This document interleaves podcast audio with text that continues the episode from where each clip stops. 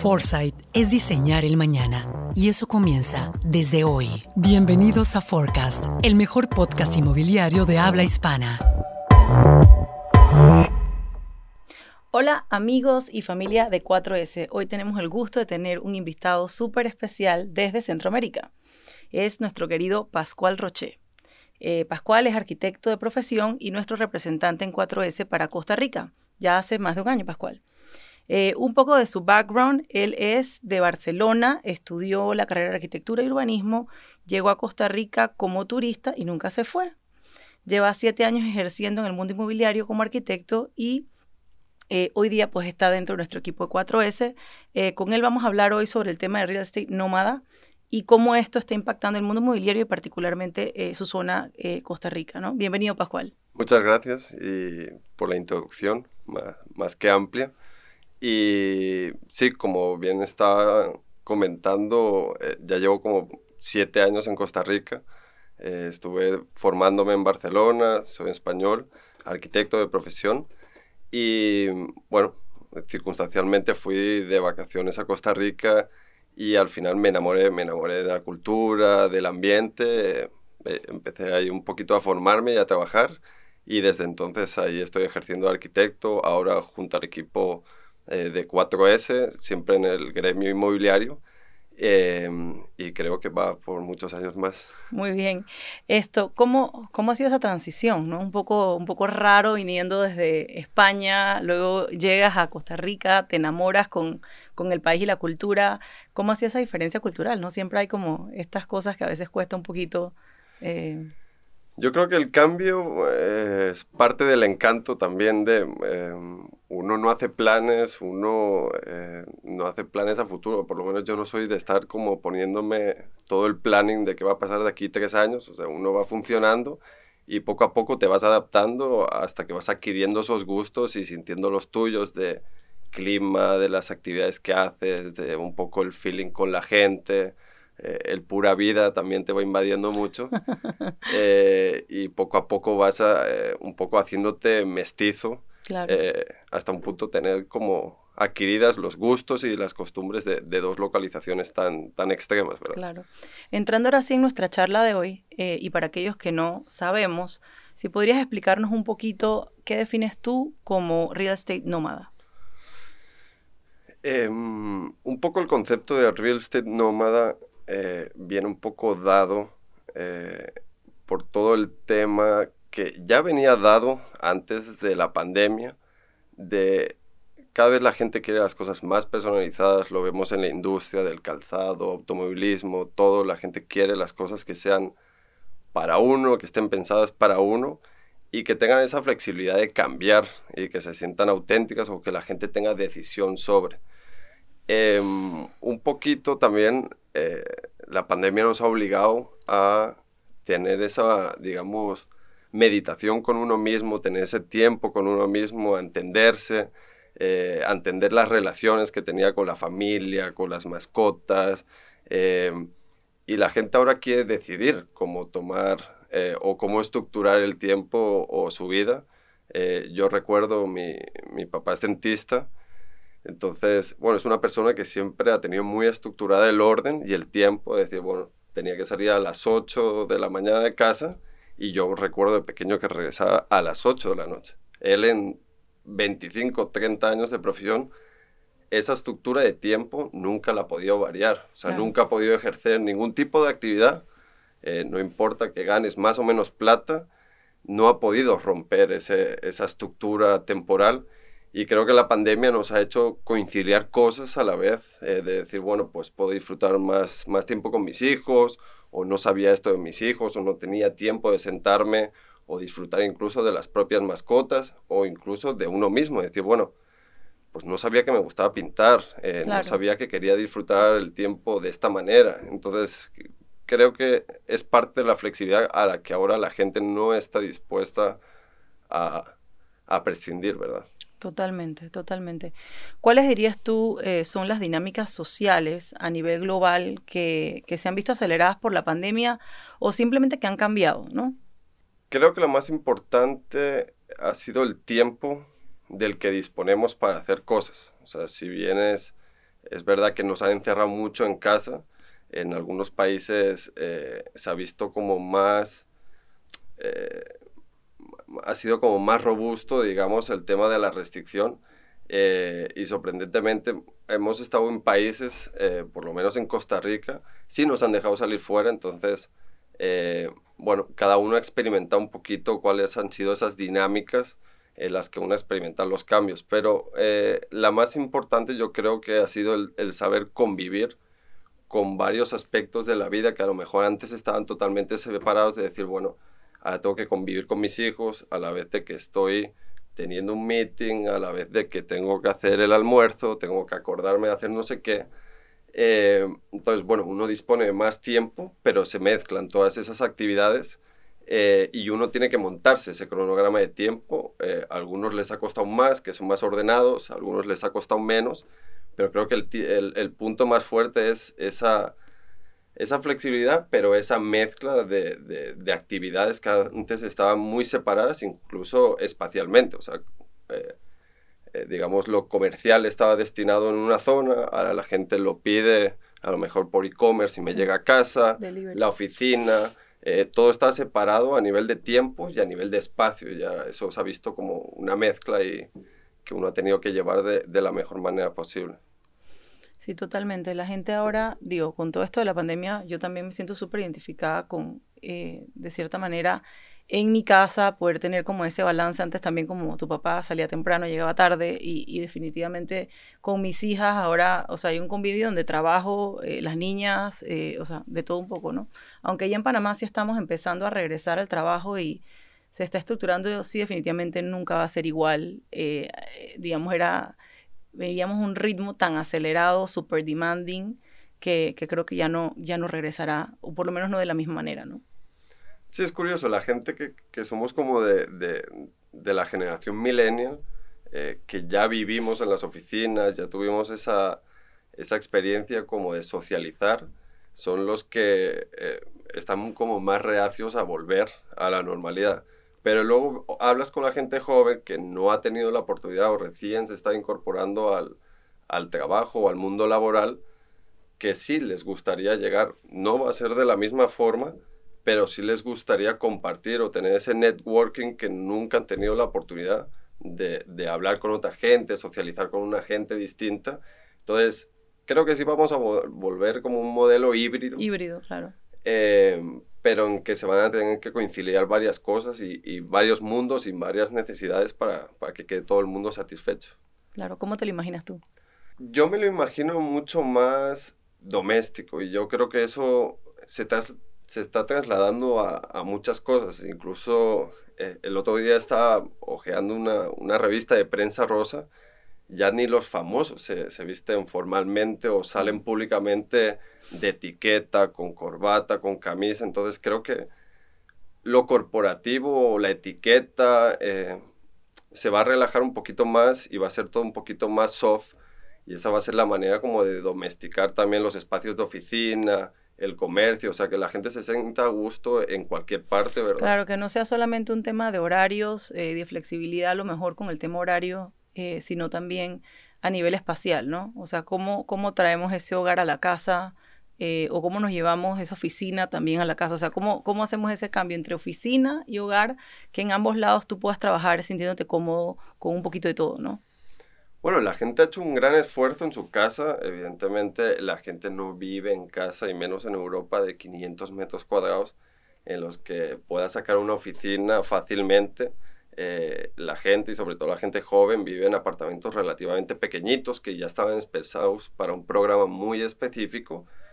Y la gente ha hecho el esfuerzo de comprarse un escritorio, eh, ubicarlo, poner unos estantes. Entonces, igual que en este mundo híbrido, la gente personalmente ha hecho ese esfuerzo de poner parte de la oficina en su hogar, creo que lo justo sería también que las oficinas ayudasen a poner parte del hogar o lo doméstico dentro de las oficinas. 100%. No, y lo conversábamos esta mañana eh, con el equipo interno. Acá en 4S hemos hecho también algunos ajustes eh, en las oficinas centrales eh, y vemos cómo lo que digo, antes teníamos un montón de personas aquí trabajando, muchos hoy día siguen teletrabajando y la expectativa es que muchos te mantengan teletrabajando, ¿no? Entonces, eh, pero sí va a haber un grupo que frecuentemente, eh, por, ya más que todo por el tipo de servicio que brinda y por la cercanía quizás con los clientes, eh, capacitaciones y demás que damos, que va a tener sí que venir a la oficina y hablábamos y conversábamos con el equipo, o sea, ¿qué podría ser interesante para, para que sea como que ese, digamos, esa manera de enganchar otra vez con la oficina, eh, que ya nos hemos acostumbrado a lo mejor trabajar desde casa, ¿no? Y hablábamos de que muchos tienen eh, pets, como lo decías tú hace un rato, eh, y esto, bueno, si me puedo traer a mi gato, si me puedo traer a mi perro, si realmente eso es posible, ¿no? y lo mismo trae, si lo traemos a los hijos, si pudiéramos tener como una especie de guardería en algún punto en donde uno sepa que los niños están cerca, eh, el día que tengo que venir a trabajar eh, y tengo ese espacio y esa flexibilidad, ¿no? Entonces... Bueno, y, es la manera de interaccionar, de que, de que no quede todo separado, ya que decías, bueno, ¿cuándo, ¿cómo se sería tu mundo ideal en la oficina? Eh, yo que no tengo hijos, pero sí he disfrutado en algún momento de mi vida de mascotas y, tengo muchos amigos que tienen mascotas. Ahora, hoy en día la mascota es casi, casi como los hijos para... Tienen seguro de vida, tienen, o sea, tienen todo, seguro de vida, seguro de... Viajan con ellos, eh, eh, son como los hijos, o sea, se le preocupan y le gastan mucho dinero y esfuerzo. Eh, y hay un apego emocional muy fuerte, tanto de la persona al animal como del animal a la persona. Entonces no quieren dejarlos solos, no quieren verlos sufrir. Y, y, yo tengo amigas que, que tienen que pagar ahora guardería para poder ir a la oficina. O sea, ir a la oficina le genera un gasto, extra. Que qué bonito sería decir, bueno, es mi hora de almuerzo, esa flexibilidad de, bueno, ahora puedo almorzar, me puedo montar el horario para decir, bueno, quiero desayunar a esta hora. Hay gente que hace dieta tal, dieta tal, hay un intermitente, entonces también tener flexibilidad horaria con eso. Para decir, bueno, quiero bajarme al parque dentro de las amenidades de la oficina y qué bonito en mi día a día disfrutar de decir, bueno, voy a almorzar, saco al perro de la guardería que hay allí para que tenga preparado el complejo y poder ir a pasear, disfrutar un rato, un tiempo con él, eh, volverlo a dejar y volver a, mi, a, mis asuntos. Entonces, creo que facilitar esa conciliación eh, dentro de las oficinas va a ser el gran reto que tienen, porque eh, las oficinas, sus clientes, para ocupar las, las oficinas son eh, las grandes empresas corporativas, pero al final las empresas las que trabajan es el recurso humano. Entonces, al final, el cliente final también de las oficinas eh, es, son las personas. Entonces, hay que personalizar, volver mucho más domésticas, no tan corporativas las oficinas, pensar en el usuario final. Y aparte es un reclamo para un, un tema muy importante que antes de la pandemia ya estaba pasando, que era el tema de, de, de que la gente hoy en día rota mucho de empresas, ya no es la típica persona que entra. Sí, la fidelidad se, va perdiendo. Entonces, ¿cómo fidelizo yo eh, y, atraigo talento como empresa eh, más allá del punto salarial? Eh, claro. Porque si todo el mundo está trabajando desde la casa, lo único que puedo competir con otras empresas es con prestaciones y con salarios. Pero si ofrezco otras cosas a partir de mi oficina, de flexibilidad, eh, ayudar con problemas domésticos, ponerse en la situación de las personas, eh, creo que eso va a ayudar a traer eh, talento más allá de un salario. ya me estoy imaginando, o sea, un relax room para el cafecito, para, el desestrés, otro espacio a lo mejor de gaming ahí, para que la gente también se tome sus breaks, ¿no? Un break-up room. Ajá. estaría interesante, muy bien. A nivel de propuestas, digamos que políticas que tú conozcas, no sé si en Costa Rica eh, ¿hay algo que se esté haciendo para fomentar estos nómadas digitales? Bueno, el tema de los nómadas digitales ha sido algo que ya se venía ampliando, pero evidentemente el tema de la pandemia, el que se haya aumentado tanto el teletrabajo o facilitado, porque al final es un tema de, políticas, no tan, o sea, no solo políticas a nivel país, sino políticas a nivel de dinámicas dentro de la misma empresa, de que los mismos CEOs o líderes también tengan esa mentalidad de, de, digamos, de flexibilidad o de trabajar desde la casa o, tener, romper los paradigmas un poco de lo que antes era una organización de oficina. Em, muchos países han empezado a establecer dinámicas y Costa Rica, eh, que es un reclamo turístico grande, nos ha querido quedar atrás dentro de todas estas políticas porque eh, es necesario que para poder absorber eh, esta inmigración puedan tener un respaldo de cuál es el trámite que tengo que hacer, o, o, sea, entrar de una manera legal, estar tranquilos dentro de esa larga estancia que quieren hacer y ya se aprobó eh, una ley en la que tú si tienes un salario superior a 3 mil dólares eh, y tienes trabajo y eres nómada digital de, de la empresa, presentas el contrato eh, vinculante y te dan un visado de un año, incluso se puede prolongar un año más, en el que puedes trabajar desde Costa Rica, desde cualquier ubicación, sin tener que pagar impuestos sobre las utilidades. Entonces, la gente ahora podrá decidir eh, dónde pasar o desde dónde trabajar eh, estancias largas dentro de, del año sin, sin, tener que pedir vacaciones. es, un doble atractivo, ¿no? Está el atractivo obviamente para la multinacional esta que traslada al colaborador, eh, ¿no? Y entonces el atractivo también de esta persona que le gusta ese contacto distinto a poder tener, digamos, en Costa Rica toda esta vida más, más natural, ¿no? La gente sobre todo lo que va a querer acercarse es a las playas. Eh, incluso eh, no existía el producto o incluso los, a nivel hotelero eh, no tienen un producto de, larga estancia. O sea, normalmente son productos masivos o son hoteles boutique, pero están pensados para de tener una habitación, que tiene una cafetera, algo sencillito, porque la gente va a pasar poco tiempo, el poco tiempo que tiene lo va a querer pasar fuera ahora ese, esa dinámica va a cambiar, va a ser gente que va a disfrutar del tiempo, va a ser un tiempo más pausado, ese producto va a tener que estar más equipado eh, y rápidamente ha tenido que adaptarse para poder absorber todo, digamos, todo ese auge que hay de, nómada digital, eh, tanto inversionistas de ese conjón como a nivel hotelero, están generando programas y piezas nuevas que puedan absorber eh, esas estancias largas incluso gente que, que, pase más tiempo fuera de su país de origen durante el año que, que en su país de origen el tiempo que estaba. O sea, igualmente se puede como desbalancear todo y, y es muy interesante.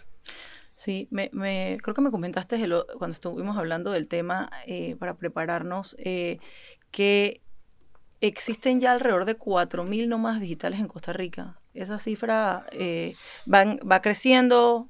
¿Cómo, ¿Cómo la ves? Ya hay 4.000, o sea, que estén en censo, eh, porque esta ley se, se publicó, se, se, hizo vigente desde hace dos meses, entonces tienen censados ya 4.000 y ya tienen medido de que cada, cada uno de, de, digamos, de estos prospectos dejan dentro del país eh, como alrededor de 20 mil dólares semestrales. Claro, esa persona genera consumo, consume en ese mismo país, aunque no pague impuestos sobre la renta, los estás pagando indirectamente. Eh, la muchacha que viene a limpiar, eh, que si tengo que ir al súper, quiero comprarme, servicios, cosas que te compres ahí porque vas a pasar un, tiempo largo de vida gastando y consumiendo desde el país. Y eso es un atractivo a nivel de, capital extranjero que deja dinero en, en un país y, y es algo que es muy interesante a nivel económico. No, me llama la atención. La realidad es que esto, entiendo que deben haber otros países, no sé si tú conoces eh, otras zonas en donde también tengan este tipo de incentivos eh, para atraer este tipo de, turismo, ¿no? Miami, por ejemplo, es, es, una ciudad que a nivel de dinámicas económicas y políticas eh, tiene un alcalde que lo ha estado haciendo muy bien para llamar la atención no solo sobre nómadas digitales, sino como capitales o incluso empresas que quieren montar sus sedes ahí a nivel de ventajas fiscales, etc. Em, muchos países en Europa se están metiendo en estas dinámicas de dejar, sobre todo a nivel de visados, eh, para poder dar más allá de los típicos tres meses que te entrabas con una visa de turista, sino que con ese contrato de trabajo, con diferentes, digamos, eh, reglamentaciones puede cambiar a nivel de, restricciones, pero básicamente lo que intentan es alargar esas visas. Em, por ejemplo, en Andorra, eh, sí están buscando mucho eh, nómada digital, pero a nivel de influencers, youtubers o gente que tenga negocios a nivel de e-commerce, sí que están atrayendo mucho turismo en Estonia y Croacia con todo lo que se, se ha producido a nivel de criptomonedas o toda esa economía digital, em, sí están atrayendo muchas empresas que se dedican a esto, tanto con temas de visados como a nivel de impuestos o ventajas fiscales. Hablando de las viviendas, eh, ¿cómo crees tú entonces que todo esto, digamos, impactará eh, ya las viviendas propiamente? Poniéndonos en la, yendo un poquito al revés, eh, si la dinámica de la gente es que quiero pasar y, yo me acuerdo que nuestros padres siempre nos decían, no, hay que viajar, hay que conocer, la gente cuando viaja dice, bueno, me lleva una experiencia de vida espectacular, la gente apuesta mucho por eso, pero ahora va a ser un viajar mientras estoy trabajando mientras estoy viviendo. Eh, se van a unir esas dos plataformas, eh, eh, digamos, el ocio con, con el trabajo profesional. Entonces, ¿cómo adapto yo una vivienda en la que cuatro, cinco, seis meses al año estoy fuera? Entonces, ya no puede ser una vivienda que la deje vacía, la voy a rentar, la voy a rentar parte del tiempo, voy a buscar más inversiones, digamos, a nivel inmobiliario y, no un tema de hogar o, de personalización. Entonces creo que va a cambiar un poquito el paradigma sobre lo que es primera o segunda vivienda y va a ser más la flexibilidad de la inversión que compro dependiendo del, digamos, de, la rentabilidad que yo tengo económica personal, de decir, bueno, quiero hacer una, persona, hay una inversión en, en esta zona porque tiene rentabilidad, eso me permite tener la flexibilidad para vivir o viajar donde yo quisiese, sabiendo que ese patrimonio, ese capital, me, está generando una plusvalía, eh, independientemente de dónde esté o si yo estoy viviendo dentro de ese apartamento. Entonces, van a tener que ser apartamentos flexibles, la gente va a tener menos carga, digamos, emocional sobre los muebles, etcétera. O sea, no va a ser el típico mueble de la abuela que tiene que durar 30 años, sino que la gente va a coger lo que le quepa dentro de una maleta, se marchará y volverá al cabo de seis meses y allá habrá vivido quien sea. Entonces no habrá ese pego o ese arraigo, yo creo que todos nos vamos a globalizar mucho. Profundizando más en este tema, desde tu perspectiva ahora sí como arquitecto, ¿qué crees tú que sería necesario a nivel producto residencial? ¿Cómo, cómo te visualizas, eh, digamos, eh, el, el futuro del producto residencial? Bueno, eh, es una buena pregunta y, creo que algo que promocionamos mucho desde 4S es eh, en, nichar mucho, digamos, eh, el, producto o el proyecto y damos mucha importancia respecto a esas características al tipo de, de, amenidades que va a tener el proyecto.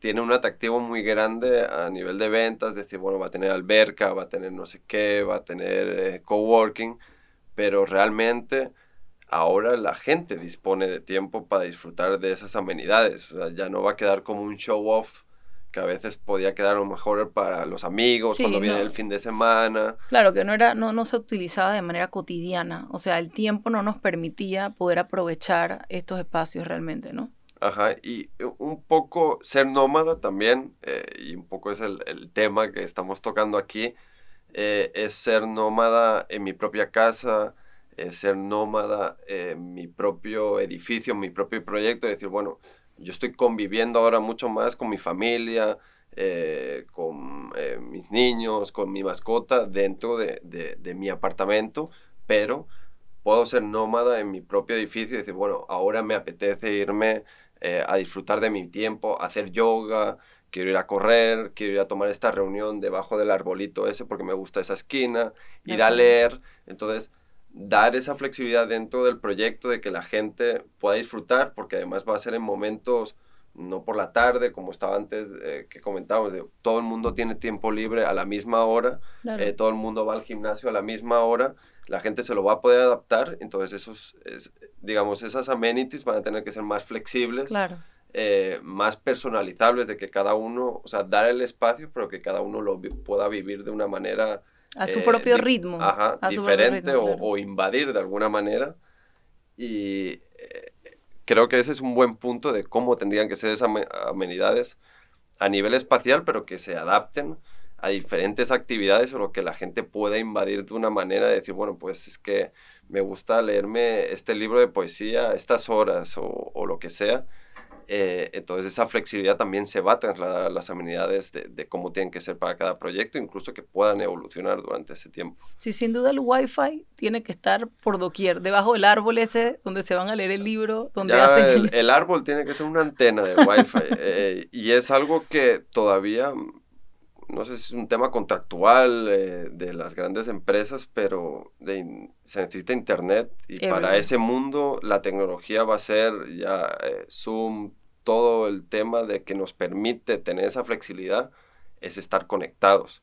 Entonces, cualquier producto a nivel inmobiliario, el tema de la tecnología va a ser muy fuerte a nivel de cómo me conecto, si tengo pantallas, el mismo coworking, antes estaba pensado como algo de descanso, ahora también va a tener que tener esa parte como de quererme conectar, de poder tener un meeting desde fuera, de poder tener una junta, eh, o sea, casi casi va a ser, digamos, un commodity el tener internet. Es que ahora la mejor calidad de vida es no necesitar vacaciones.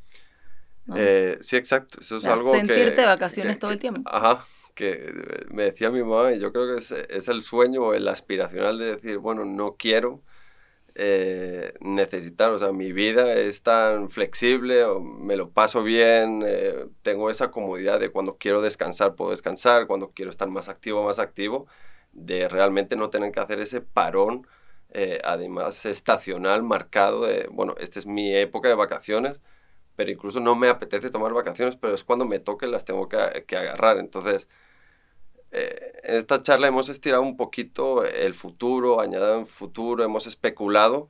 Ya veremos eh, qué queda o no queda de todo esto que hemos hablado, pero lo que estamos claros es que eh, ya esto ha venido para quedarse y los datos lo dan. Sí, el 88% de las empresas, digo, en comparación a prepandemia, o sea, han adoptado, digamos, esta cultura, ¿no? Versus un 4% que realmente antes teletrabajaban. O sea que ya esto marca un, antes y un después. Así es. Bueno, eh, muchas gracias eh, por estar aquí, Pascual. La verdad que súper contenta de tener a Centroamérica presente en nuestros podcasts. Muchas gracias. Síganos en las redes sociales y nos vemos en el próximo podcast. El futuro no es aleatorio. Comienza a crearlo y diseñalo a tu forma. Esto fue Forecast Thank you.